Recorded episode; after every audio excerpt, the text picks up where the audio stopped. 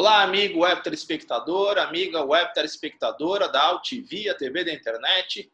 Estamos começando mais uma edição do Agropapo, o seu talk show digital do novo agronegócio. Nesses tempos de quarentena, como vocês devem estar acompanhando, estamos fazendo nossas entrevistas, nossas edições por videoconferência. E nesta edição do Agropapo nós vamos tratar aí sobre otimização tributária no agronegócio, nome complicado aí, mas que nesses tempos aí, justamente aí de, de pandemia, de isolamento social, é, pode trazer aí algum refresco no caixa das empresas aí do setor do agronegócio, que muitas vezes não sabe que tem direito a alguns recursos aí que estão perdidos aí no meio da nossa burocracia. Mas para poder falar com propriedade sobre este assunto, eu tenho a grande satisfação de receber nesta edição do Agropapo o André Ricardo Teres, da Red Consultoria. O nome já é bom. André, satisfação contar contigo no Agropapo, meu caro. Opa, Ronaldo, tudo bom? Obrigado pela oportunidade. Isso é importante, levar essa mensagem né, para as agroindústrias, para os produtores rurais, para a pessoa do agronegócio, né? que assim, é o carro-chefe do Brasil e volta e mês ficam bastante esquecidos, né? Ficam só naquela briga lá com o governo o tempo todo por melhoria e, na verdade, só eles carregam o país. Muito e falando bem. É justamente. Falando... Muito bem. Falar, eu queria que você, justamente nesse começo, você pudesse dar um brevíssimo perfil aí de quem que é a Red, por favor.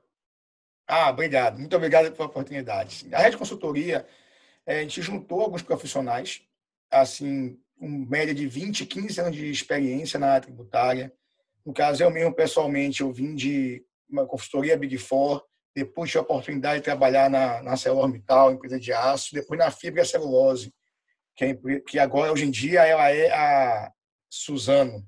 Perfeito. É, de celulose e papel. E foi onde eu tive mais contato com a questão do agronegócio e percebi como é importante esse setor e que é, contrariando né, o que falam muito, existem muitas questões tributárias que impactam no negócio, impactam no resultado final e que são esquecidas ou desprezadas, às vezes por falta de conhecimento, ou né, porque as vendas, nem, não vou dizer nem venda urbana, né, Ronaldo, mas vendas rurais que tem, de que não tem muito o que buscar quando você fala de agronegócio. Perfeito. E dentro de, do que você pontuou aí, é, a Red justamente está desenvolvendo aí a prestação de serviços nessa questão aí de otimização tributária aí para as empresas do agronegócio. O que, que seria isso, André?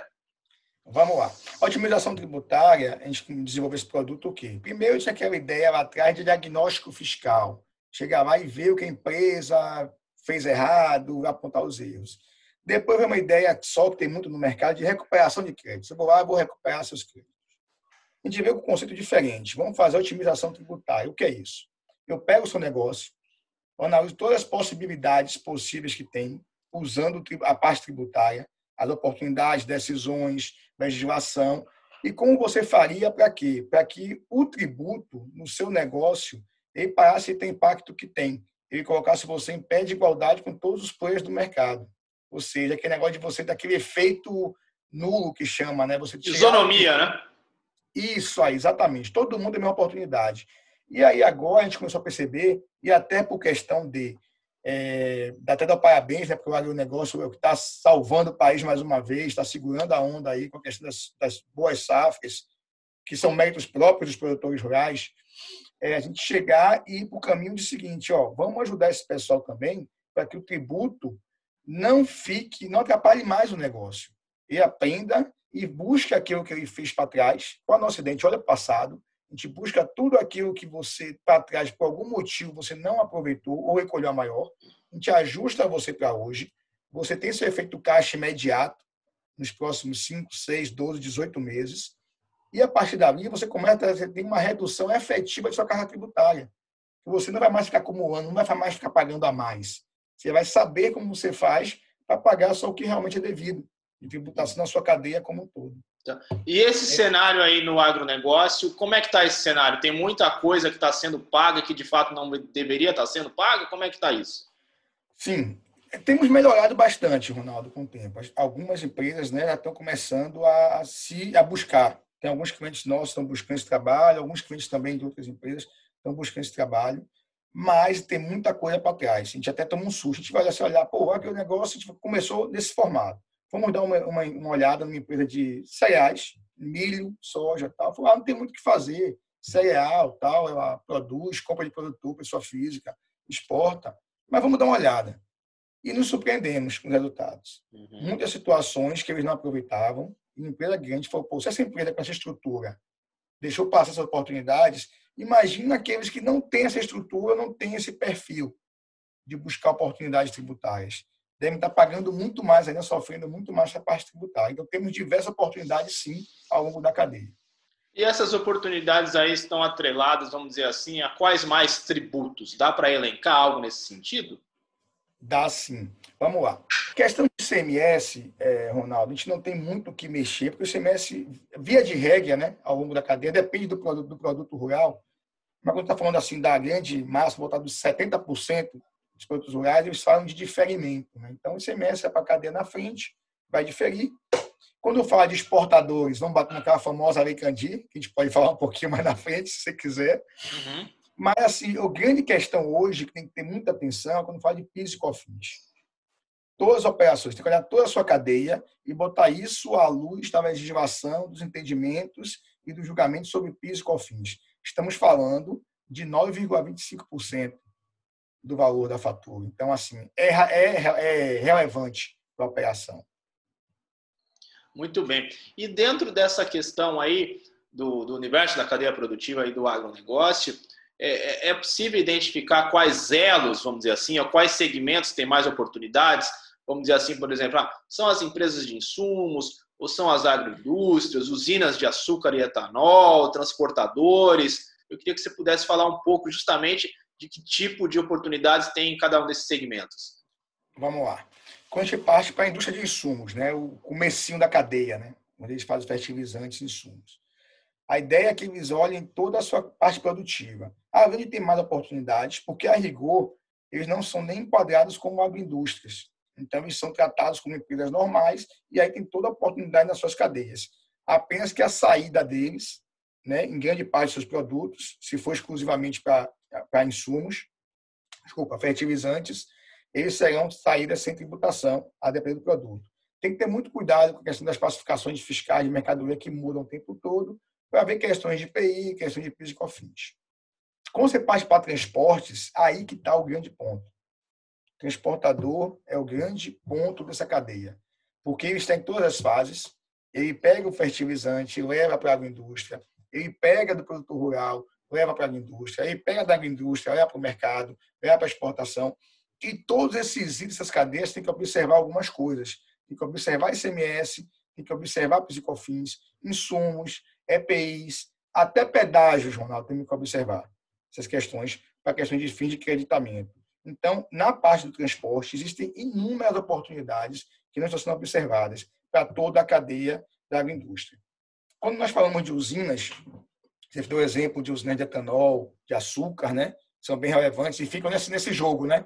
Ou etanol, ou açúcar, transforma para lá, transforma para cá, uhum. exporta, não exporta. Ele é bem interessante. A gente tem que observar oportunidades desde o plantio da cana. Porque nós estamos falando de exaustão, de plantação, estamos falando de caminhões, depreciação, da mão de obra permanente ou volátil, estamos falando de peças de manutenção, e hoje em dia não tem mais aquela ideia de só o que é ter contato, como antigamente. Ah, vou tomar crédito só da minha que puxa a cana para moer e fazer. Não é isso. Tem vários itens ali, ao longo de toda a sua cadeia, desde assistência médica para funcionários, etc., que não estão sendo observados. Então, tem oportunidades. E na agroindústria, como propriamente dita, que vão participar as granjas para feijão, arroz, para milho, soja, etc., tem situações mas o grande passo é observar aquele item que muitos deles ainda estão na pessoa física ainda, né? A gente tem que chegar uhum. e dar uma olhada nisso, talvez. Mas também tem muitas oportunidades, tem que ver como é que é a entrada deles e a saída, o que, que eles entregam no final. Perfeito, André. É, não precisa, obviamente, citar nomes e tudo mais, mas eu queria que você, você consegue dar um exemplo de, alguma, de algum case aí do que a Red já, já desenvolveu nesse aspecto aí da otimização tributária no agronegócio, e o que, que isso resultou aí para a empresa em si, uma redução de carga tributária, uma injeção na veia de recursos, dá para contar algo nesse sentido? Temos sim. Temos, por exemplo, um case interessante de uma empresa que é de grãos. Né? Aí tinha um trabalho muito redondo, muito bom, né? que se achava de acordo com o mercado entendia, de créditos tributários. E aí, quando a gente deu uma revisada, chegamos em mais 3, 4 milhões de reais de crédito. Ou seja, o porte da empresa não é um absurdo de coisa, mas que quer que não, ainda mais hoje em dia, falar 3, 4 milhões de caixa é fantástico. E isso foi interessante, porque como eu exportava, a gente chegou, Ronaldo, e fez aquele pedido de restituição do piso e cofins. E aí, em 30 dias, o governo botou na conta da empresa metade desse pedido. E os outros, e vai analisar, daqui uns até cinco anos, analisar o restante. Mas então, isso temos mais dois ou três pedidos dessa própria empresa nesse mesmo sentido. Então, falando de gestão de caixa, empresa de grãos, que a rigor não poderia tomar quase crédito nenhum. Mas qual foi o X da questão? Fundamentamos e conseguimos o enquadramento dela como agroindústria. No final. Ah. Entendeu? Perfeito. Outro, pode, pode continuar. Interessante, é, nós tínhamos uma empresa que era, era assim, no estado da Bahia, ela fazia toda a cadeia. Então, ela vai desde o produtor rural, vai buscar, né, processava os itens dela e até vendia nos departamentos, né, tipo sacolão, com esse tipo. Uhum. É. Então, nós identificamos que o gasto que ela tinha na cadeia com o transporte ela não estava aproveitando a frota própria dela. Então, vimos créditos de manutenção, de combustível, de todo, como se fosse uma transportadora prestando serviço para ela. Então, aí deu um valor significativo também nessa operação, por isso que não estava aproveitando, porque entendia que era agronegócio e como o produto dela não era tributado, ela achava que não tinha direito, porque o uhum. frete deveria seguir o mesmo conceito do produto principal, que é, se não me engano, arroz, feijão, coisa desse tipo. Correto. Agora, bom, é uma pergunta que, que, que eu tenho de fazer, com certeza, como jornalista. Me diga uma. Isso, na verdade, essa otimização não é um drible da legislação. Na verdade, é, são encaixes que são feitos de acordo com a, com, com a lei, né? Isso aí. Pô, e bacana você perguntar isso, porque tem aquela mística, né, Ronaldo, que fala assim: ah, não, vamos buscar as brechas da lei. Não, não é isso. O negócio, a questão é a seguinte: tem situações, como a nossa legislação é muito extensa, e a Constituição falou muita coisa sobre tributário, então apareceram várias normas embaixo que vão conflitando e que precisam de interpretação. Nós temos que pensar que quando a gente falou de. Quando tem, tem questões tributárias que foram definidas na legislação inicial, que no Brasil só fazia exportar cana e café naquela época. Hoje o Brasil exporta tudo. Uhum. Hoje o Brasil é maior de soja, se eu não me engano. Laranja, muito importante. Tem N itens hoje em dia de, no agronegócio. O agronegócio brasileiro hoje é uma coisa enorme. Tem muitas coisas que nem existiam há 10 anos atrás, que hoje fazem parte. Feito isso, dito isso, a gente tem que começar a observar você, como que a gente enquadra essa qual situação.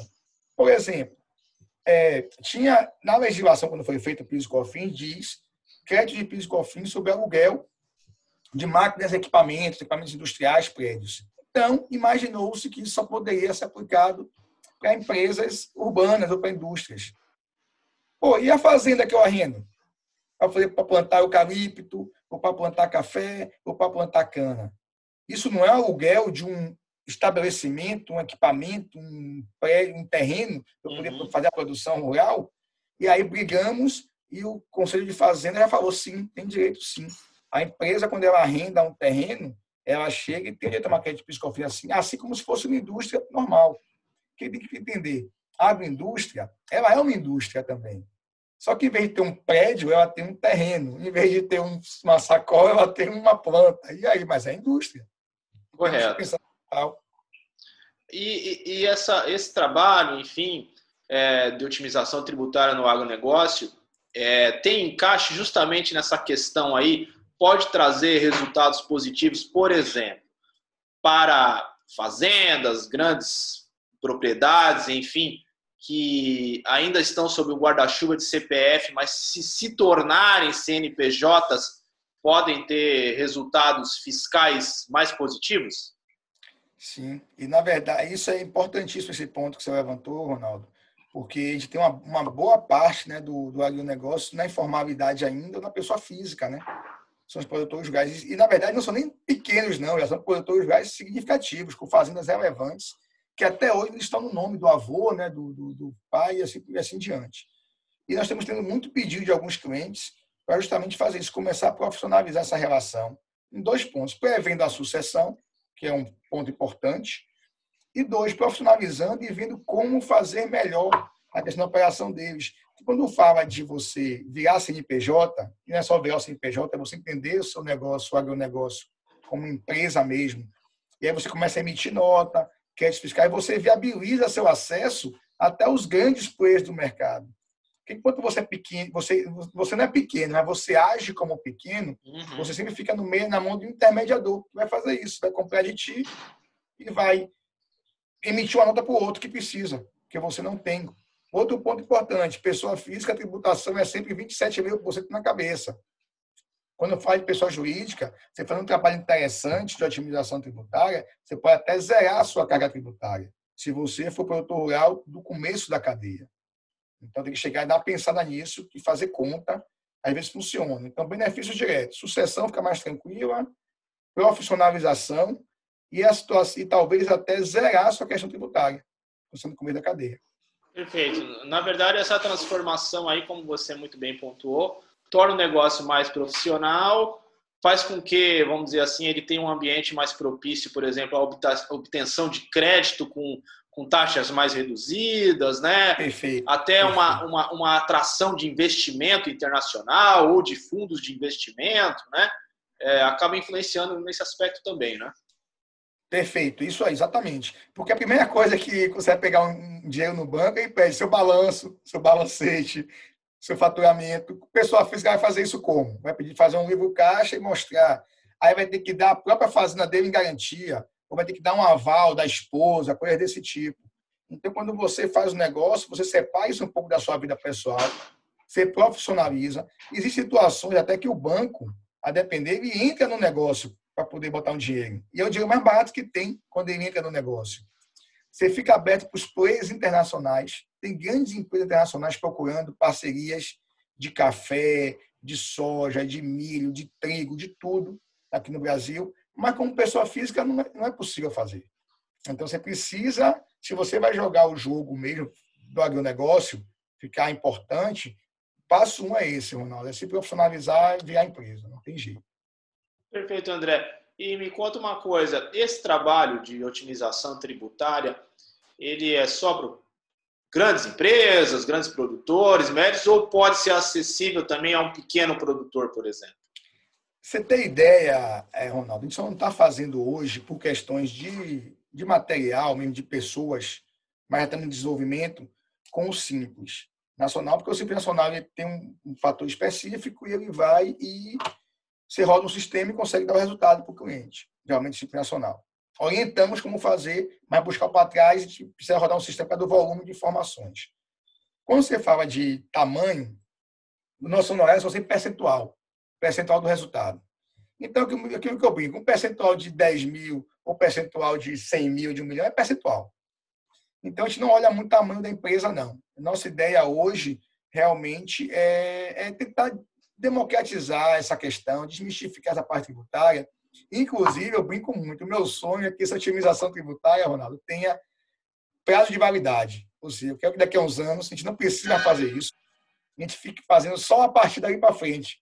Não precisa mais ficar corrigindo para trás que as pessoas fizeram e perderam a oportunidade nos últimos cinco anos. Então, não temos tamanho. O produtor rural é, pequeno, médio ou grande pode nos consultar, pode perguntar, a gente orienta. Tem vários tipos de trabalho de dimensões que a gente consegue ajudar. Até essa questão de você migrar para uma questão de pessoa jurídica, como fazer. Então tem um passivo grande ainda nessa questão, para ser resolvido. Você tem uma ideia, já confirmado a Receita e assim aceito, eles têm mais de 90 bilhões de pagamentos indevidos. E ficam lá esperando quem for buscar. Fora isso, em discussão tributária no Brasil, é metade do PIB. Estamos falando de mais de um trilhão de discussões tributárias. Então, é um negócio que, é, no Brasil, infelizmente, a parte tributária virou um problema enorme. E as pessoas precisam cuidar, precisam tomar cuidado com isso. Muito bem, André. Já é um grande bordão e chavão do Agropapo, que boa conversa acaba passando rápido. O assunto é um assunto complexo, mas um assunto que rende bastante. É. E eu quero uma vez mais agradecer a tua presença aqui no nosso programa e certamente vamos voltar a falar sobre esse assunto aí porque tem bastante coisa a ser explorada. Eu quero só agradecer nesse momento e estender o convite para novas oportunidades. Ronaldo, muito obrigado. Estaremos sempre à disposição, não só eu, mas toda a equipe da Rede. E aí aguardando para a gente marcar aquele cafezinho, né? Então, tá muito bom. bem. muito bem, meu caro. Dado o recado, assim encerramos esta edição do Agropapo. O Agropapo tem produção, direção e apresentação de Ronaldo Luiz. E a direção jornalística da Altivia TV da Internet é do jornalista Alberto Luquete. Encerramos esta edição, voltamos na próxima. Um abraço e tchau, tchau.